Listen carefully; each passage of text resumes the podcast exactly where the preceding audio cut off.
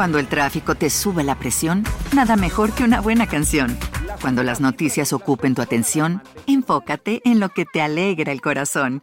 Y cuando te sientas mal, un buen médico te ayuda a sanar. Sabemos que mantener tu salud es tu prioridad, también es la nuestra en Kaiser Permanente, donde trabajamos juntos para cuidar de todo lo que tú eres. Kaiser Permanente, para todo lo que tú eres. Kaiser Foundation Health Plan of the Mid-Atlantic Stay Inc., 2101 East Jefferson Street, Rockville, Maryland, 20852. El mundo era muy diferente hace 30 años. Las investigaciones policiales en aquel entonces aún se encontraban en proceso de ser complementadas a través de las pruebas de ADN. Y el gran cambio que trajo la llegada del Internet estaba a un par de años de estallar.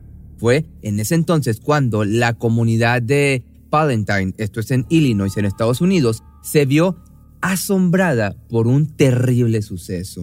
Thank you, Scott. Palatine police remain silent today about their investigation into the murders of seven fast food restaurant employees. Although authorities refuse to confirm it, Channel 5 News has learned that detectives have questioned 22-year-old Martin Blake. He is a resident of Elgin who worked at Brown's Chicken and Pasta where the weekend murders occurred. Blake's neighbors report he was taken into custody by police at gunpoint outside his home Saturday morning. Palatine police are now saying the investigation has expanded beyond present and former Brown employees.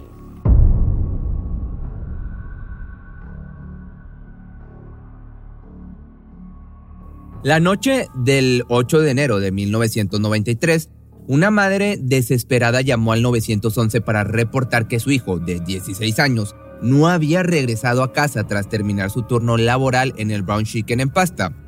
Habían pasado dos horas desde que terminó sus labores. Horas antes el joven le había asegurado que llegaría poco después de las 10 de la noche. Las autoridades consideraron que simplemente había acudido a una fiesta tras salir del trabajo, señalándole que no investigarían de momento hasta que pasaran las horas suficientes o pertinentes. A pesar de esto, los padres de Michael Castro poco después de la medianoche decidieron conducir hasta el restaurante en búsqueda de su hijo y encontraron su auto en el estacionamiento. Los oficiales, en cambio, consideraron que probablemente había abordado el vehículo de alguno de sus compañeros. No obstante, la situación daría un giro cuando la esposa de Guadalupe Maldonado, otro empleado del lugar, llamó a las autoridades para reportar que su esposo no había llegado a casa al terminar su turno, por lo que finalmente decidieron enviar a un oficial a eso de las 2.30 de la madrugada.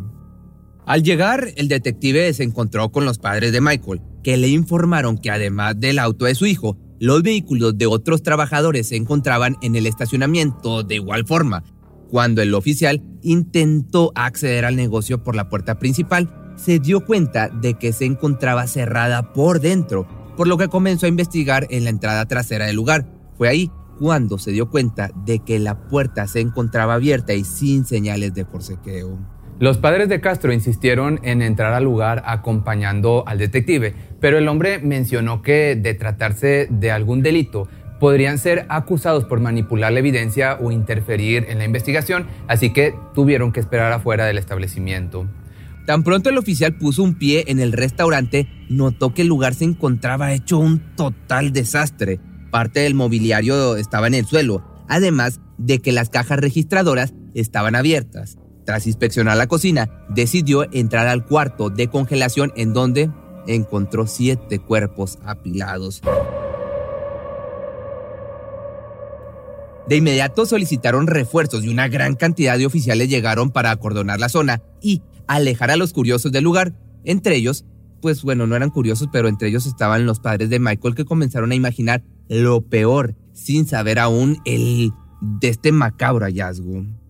Una vez que la policía selló la escena del crimen, comenzaron a analizar todos los aspectos posibles. Dado que el restaurante había cerrado desde las 9 pm, les pareció extraño encontrar en una de las cajas registradoras una nota de compra hecha varios minutos después del horario de cierre. Además de esto, los botes de basura habían sido vaciados completamente. De inmediato formularon la teoría de que el local había cerrado a la hora exacta y sus empleados comenzaron con el protocolo habitual de cierre, limpieza y preparación para las actividades del siguiente día, cuando alguien hizo la compra de un platillo.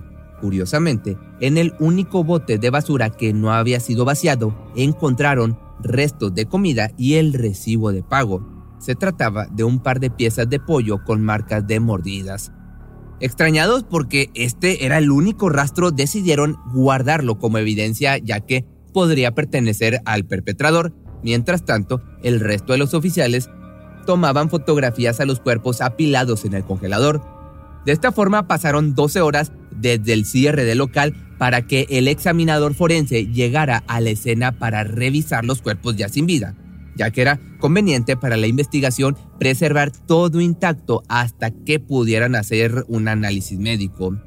De esta forma, tras un largo proceso para trasladar los cuerpos al laboratorio y realizar las autopsias, las identidades de las víctimas fueron reveladas. The victims include two Palatine High School students, 16-year-old Michael Castro and 17-year-old Rico Solis.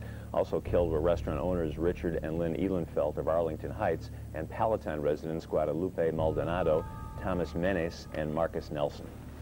El análisis forense reveló que los jóvenes les quitaron la vida de un tiro en la parte posterior de la cabeza, mientras que el resto fueron acribillados mientras trataban de salir del lugar con excepción de Lynn, cuya garganta había sido cortada, pero finalmente se reveló que la causa de fallecimiento fue un disparo. Además, los forenses recuperaron más de 20 casquillos de bala de la escena. Although authorities refuse to confirm it, Channel 5 News has learned that detectives have questioned 22-year-old Martin Blake. He is a resident of Elgin who worked at Brown's Chicken and Pasta where the weekend murders occurred. Blake's neighbors report he was taken into custody by police at gunpoint outside his home Saturday morning. The Palatine police are now saying the investigation has expanded beyond present and former Brown employees. Tras el arresto e interrogatorio de Blake, los detectives confirmaron que el joven no había sido el autor de, esta, de este acontecimiento, pese a que había sido despedido tiempo atrás y podría tener un motivo para vengarse. Además de esta detención, otros cinco ex empleados de la cadena fueron interrogados por la policía, pero todos tenían una coartada sólida durante la noche del incidente. This was, to be honest with you, the start of task force. Most every agency belongs now to some sort of task force, so that when something like this in the future happens, you got from all different agencies, including. Uh, you know, in our case, we had Chicago, we had state police, we had the FBI, we had everybody join us. Eventually, it was it was pretty incredible. Los detectives, en cambio, no tenían indicios de los perpetradores, salvo por el ADN que se encontró en los restos de comida del lugar. Pero, al no tener, como te vuelvo a repetir, la tecnología para analizar esto correctamente, decidieron seguirlos congelando para preservarlos y utilizarlos en un futuro. Todas las agencias invirtieron igual, de igual forma sus máximos esfuerzos para esclarecer la, esta triste historia, pero no había sospechoso detenido ni una señal de que el crimen pudiera ser resuelto rápidamente. Pasaron más de nueve años para que el caso diera un giro inesperado cuando Annie Lockett se armó de valor y denunció a su exnovio James Degorski como autor de, esta, de este crimen. Tras perpetrar el ataque, James llamó a su entonces novia para pedirle que viera el noticiero nocturno y que de esa forma se enterara de lo que acababa de hacer. Aterrada la mujer, vio el anuncio de esta triste historia y tras confrontar a su pareja recibió diversas amenazas de que le iba a arrebatar la vida de igual forma si no guardaba silencio.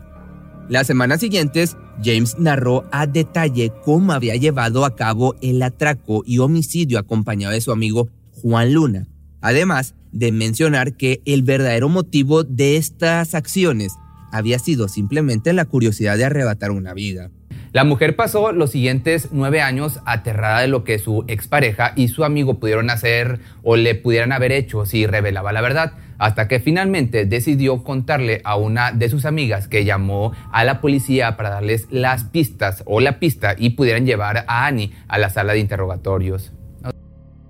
En el 2002, los detectives que escucharon su versión de los hechos no dudaron en arrestar a Degorski y Luna como principales sospechosos. Ambos accedieron a que se les tomara una muestra de ADN durante este proceso, pero desconocían por completo que la pieza de pollo que ingirieron aquel día sería, por decirlo de esta manera, la receta secreta para su encarcelamiento.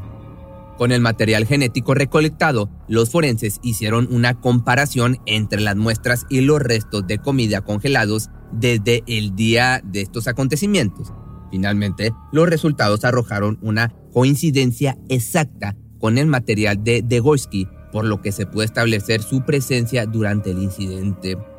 Con este ingrediente clave de evidencia, o como te decía anteriormente con esta receta secreta, los detectives presionaron a Luna para que admitiera su participación en el crimen y tras varias horas de interrogatorio lograron su cometido, admitiendo además que el autor intelectual había sido su amigo. Finalmente las autoridades tenían ya con esto clara la culpabilidad de ambos y fueron llevados a juicio. Dado que fueron juzgados por separado, la sentencia de Luna se emitió en el 2007, tras un largo proceso en el cual sus abogados establecieron que sus declaraciones fueron hechas bajo presión y amenaza. Pero el jurado decidió que el hombre pasaría el resto de su vida en prisión sin posibilidad de libertad bajo fianza. Por otra parte, Degorski recibió la misma sentencia en el año 2009, pese a que la fiscalía solicitaba la pena pues que le dieran cuello para ambos. Los miembros del jurado votaron en contra de esta noción, de esta moción y establecieron que el castigo idóneo sería la cadena perpetua. Finalmente, en el 2002, James fue brutalmente atacado por uno de los guardias de prisión el hombre le rompió varias costillas y le causó diversas fracturas de cráneo que tuvieron que ser atendidas por un cirujano para salvarle su vida. Esto evidentemente causó que tras una larga investigación, el criminal fuera recompensado con casi medio millón de dólares como reparación del daño. Sin embargo, esta suma fue incautada por el sistema de justicia con el objetivo de ser utilizada para reparar el daño a las familias por lo que había cometido. El guardia por si te lo estás preguntando, y por otra parte, que lo atacó fue despedido cuando el juez dictó su veredicto. La cadena de comida Brown Chicken en pasta recibió un impacto significativo tras recibir diversas demandas por parte de los familiares de las víctimas, viéndose forzada a entrar en una recesión económica que redujo el número de sucursales activas, pasando de más de 300, de más de 300 establecimientos en todo el país a tener solamente 30. Pero si te gustó este video, no olvides seguirme en mi página nueva de Facebook, que me encuentras como Pepe Misterio MX. Cuando el tráfico te sube la presión, nada mejor que una buena canción. Cuando las noticias ocupen tu atención, enfócate en lo que te alegra el corazón. Y cuando te sientas mal, un buen médico te ayuda a sanar.